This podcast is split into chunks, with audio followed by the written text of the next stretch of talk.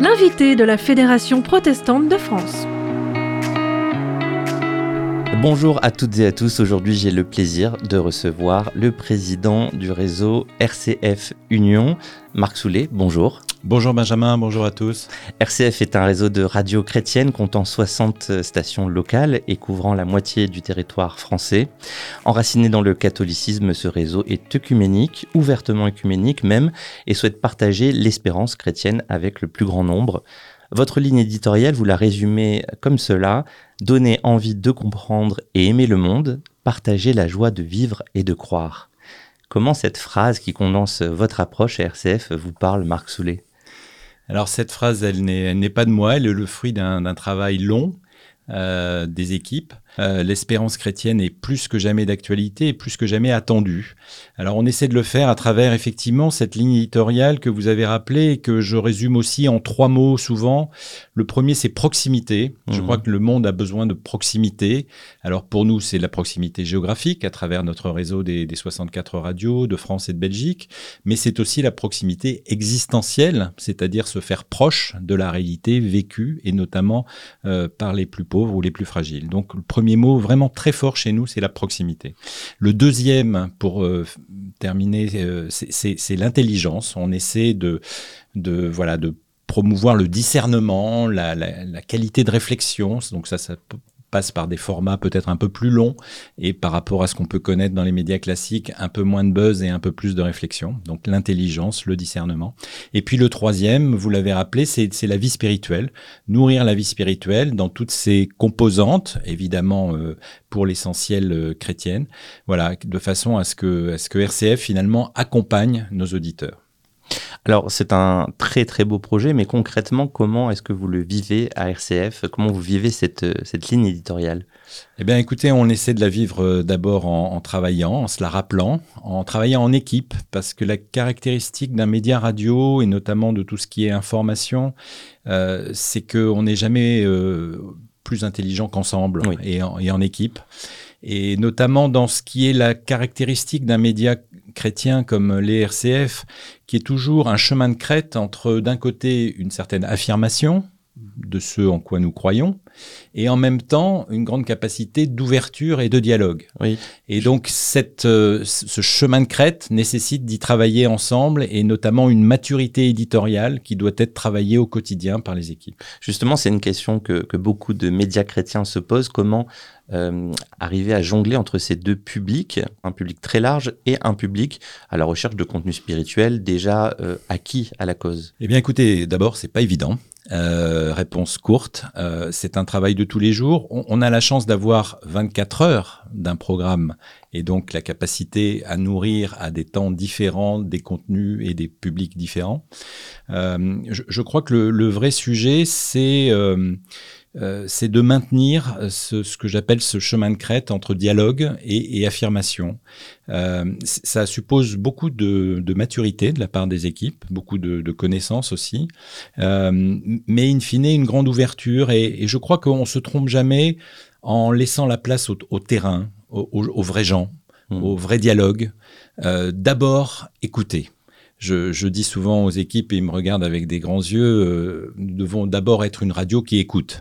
Alors c'est un peu paradoxal, mais c'est, je crois, la réalité. Donner la parole, euh, je, crois que c'est en partant du, du, vécu, du terrain, que ensuite, une fois qu'on s'est fait proche, une fois qu'on a écouté, une fois qu'on a eu l'humilité d'écouter, ensuite on peut poser des questions qui incitent au discernement et qui finissent par nourrir la vie spirituelle et pour ceux qui le voudront, finiront par rencontrer le, Christ à cette occasion.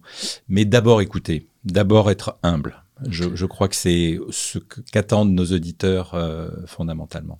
Alors la question qui tue, c'est est-ce que vous y arrivez à toucher ce public plus large? Est-ce que vous avez des, retours des gens qui vous écoutent en dehors du milieu chrétien? Alors ça, c'est une très bonne question. Depuis des années, nous faisons, euh, dans le cadre de la Fédération française des, radios euh, chrétiennes, des, sondages qui montrent euh, de manière très constante que la moitié de notre auditorat, c'est vrai pour RCF et c'est probablement vrai pour nos collègues des, des autres radios, mais c'est très vrai pour RCF.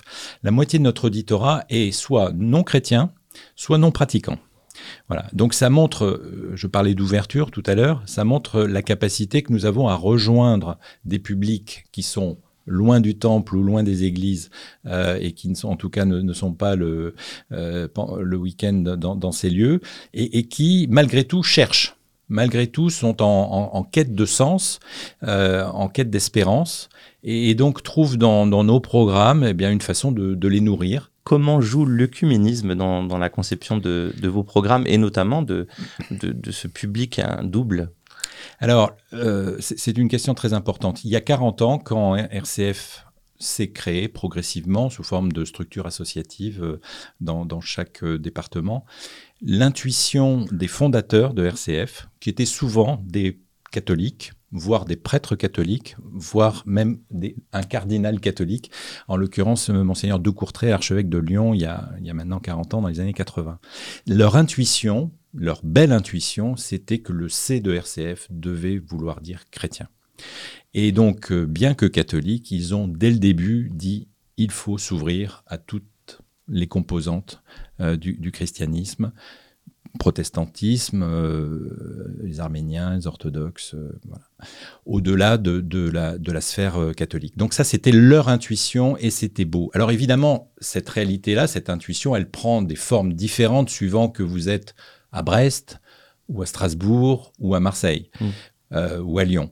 Mais depuis le début, nous voulons que dans notre gouvernance, dans notre financement aussi, dans notre auditorat et donc dans nos programmes, la composante œcuménique soit respectée. Alors c'est jamais parfait, c'est toujours un combat, hein, l'œcuménisme, euh, un combat au sens, euh, voilà, croire, faire de la place croire et faire de la place à l'autre, ouvrir, euh, ouvrir ses, ses, antennes, ses programmes. Mais donc c'est une réalité aussi dans, nos, dans notre ligne éditoriale. Notre conseil éditorial comprend le pasteur Nicole Favre qui représente l'Église protestante.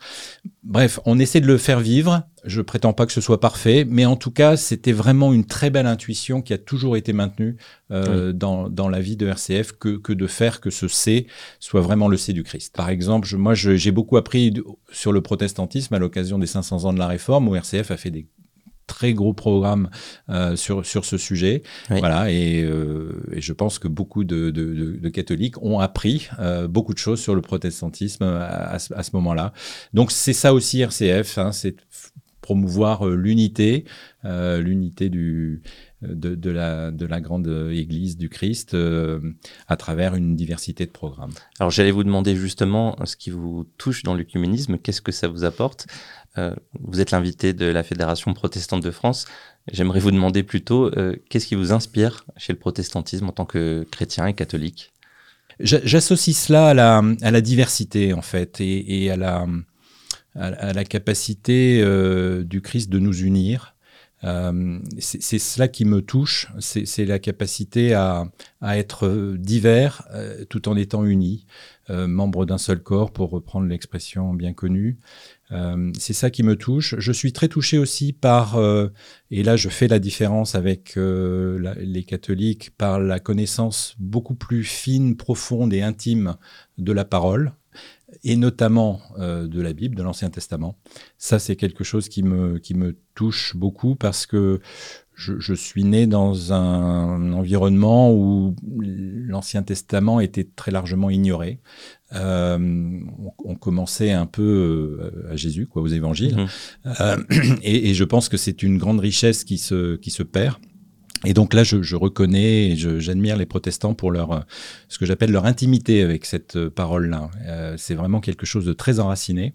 Voilà. Et puis j'apprécie toujours, à travers les quelques noms que j'ai cités, euh, euh leur euh, leur acuité sur nos, nos, nos, faiblesses, les faiblesses de, de, de l'Église catholique, la, la, capacité à, pointer nos faiblesses. Alors ça ne veut pas dire qu'il n'y en a pas aussi dans l'Église protestante, mais je trouve que les pasteurs que j'ai connus sont, sont souvent des, des gens avec une grande acuité, une grande finesse euh, et en plus une grande connaissance de, la parole. Donc voilà, c'est ce que j'apprécie euh, dans le protestantisme. Alors on a un peu parlé de votre approche et de votre parcours œcuménique.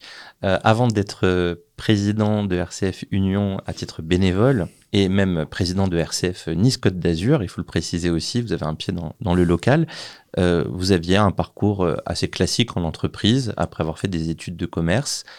Qu'est-ce qui vous a fait basculer, je crois, à peu près la cinquantaine pour ce, rôle presque missionnaire et bénévole à RCF Écoutez, je, je, effectivement, vous, avez bien résumé. J'ai fait 30 ans de vie salariée classique, eh bien parce qu'il faut quand même bien nourrir sa famille et, et préparer les études de ses enfants. Et donc j'ai travaillé effectivement 10 ans dans l'audit et le conseil, puis 20 ans dans un groupe euh, euh, qui s'appelle le groupe Lafarge, le groupe des matériaux de construction, et qui euh, m'a beaucoup appris. J'ai beaucoup travaillé à l'étranger aussi. Bref, euh, une carrière très très riche et très nourrie et, et qui m'a beaucoup appris. Mais effectivement, à 52 ans, j'ai j'ai profité euh, de la fusion entre Lafarge et un groupe cimentier Holcim qui me paraissait euh, compliqué et qui s'est révélé effectivement euh, très chaotique pour quitter et m'interroger sur mon futur. Et le raisonnement très simple que j'ai eu à l'époque, c'était de me dire, ben Marc, tu as eu beaucoup de chance dans ta vie, d'avoir euh, une belle famille, une belle éducation, une belle carrière, un petit patrimoine qui te permet de vivre.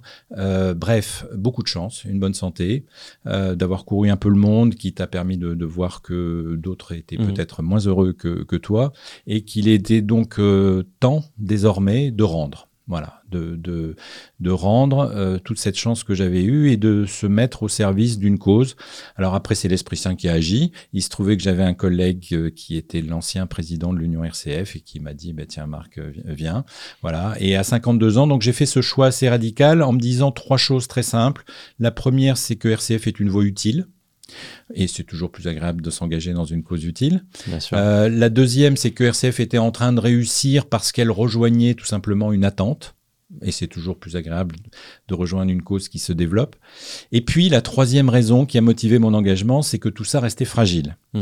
euh, et, et, que donc euh, bah, il fallait mettre euh, mes petites compétences au, au service de, de, de, cette cause à la fois utile en développement, mais qui restait fragile. Voilà un peu ce qui m'a guidé sur sur ce chemin. Euh, voilà, moi je, je partage ça en toute humilité. Je, je prétends pas du tout euh, être, un, du tout un modèle, mais c'est vrai que j'avais ce besoin de rendre, tout simplement. Alors du coup, ça me provoque une question un peu personnelle. Euh, est-ce que vous étiez plus heureux euh, dans le monde de l'entreprise à générer du chiffre d'affaires pour quelqu'un, pour un patron, ou est-ce que vous êtes plus heureux maintenant dans votre rôle bénévole qui, qui fait pleinement sens pour vous? Je, je, je, pense que, comme je vous l'ai dit, il fallait les deux. Donc, je ne crache pas du tout dans, dans la soupe. C'est parce que j'ai pu travailler pendant 30 ans que, que j'ai maintenant cette capacité à m'engager sur autre chose. Ouais. Donc, je n'essaie pas d'opposer les deux en disant... Euh, Mais sans les, les, sans les opposer, la dose d'enthousiasme est-elle différente, par exemple? Alors, ce que je sais, c'est que cette dose d'enthousiasme est inversement proportionnelle au salaire. donc, donc elle est, elle est énorme quand je suis bénévole, parce, tout simplement parce que le, bénévolat, c'est un choix, c'est oui. un engagement. Oui. Et RCF, vous savez, c'est beaucoup d'engagement. RCF, c'est 300 salariés, mais c'est 3000 bénévoles, mmh. donc je suis l'un d'entre eux. Et le président de RCF, c'est avant tout le premier des serviteurs, hein, mmh. celui qui se met euh, au service humblement de, de, la communauté, de la, la collectivité. Donc euh, oui, il y a, y a, beaucoup de bonheur, beaucoup de joie, euh, beaucoup de difficultés aussi, mmh. mais le sentiment effectivement d'être utile. Et vous savez, ce qui nous nourrit tous euh, les bénévoles de RCF le plus, euh, c'est les témoignages des auditeurs. Et j'ai en tête ce, ce témoignage d'une auditrice il y a deux ans qui m'avait beaucoup frappé, qui disait RCF, c'est la radio qu'on regrette de ne pas avoir connue plus tôt. Euh, c'est joli ça. Alors cette formule, moi je l'ai trouvée absolument formidable. Donc je vous encourage, chers auditeurs de la Fédération protestante, à télécharger l'application RCF et à venir nous découvrir. Et, et j'espère que vous ne serez pas déçus. Et puis on peut retrouver toutes les informations également sur votre site internet rcf.fr. Merci beaucoup Marc Soulet, président de RCF Union, d'avoir été avec nous. Merci à vous pour votre invitation.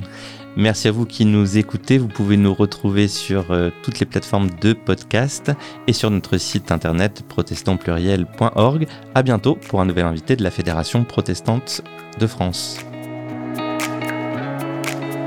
L'invité de la Fédération protestante de France.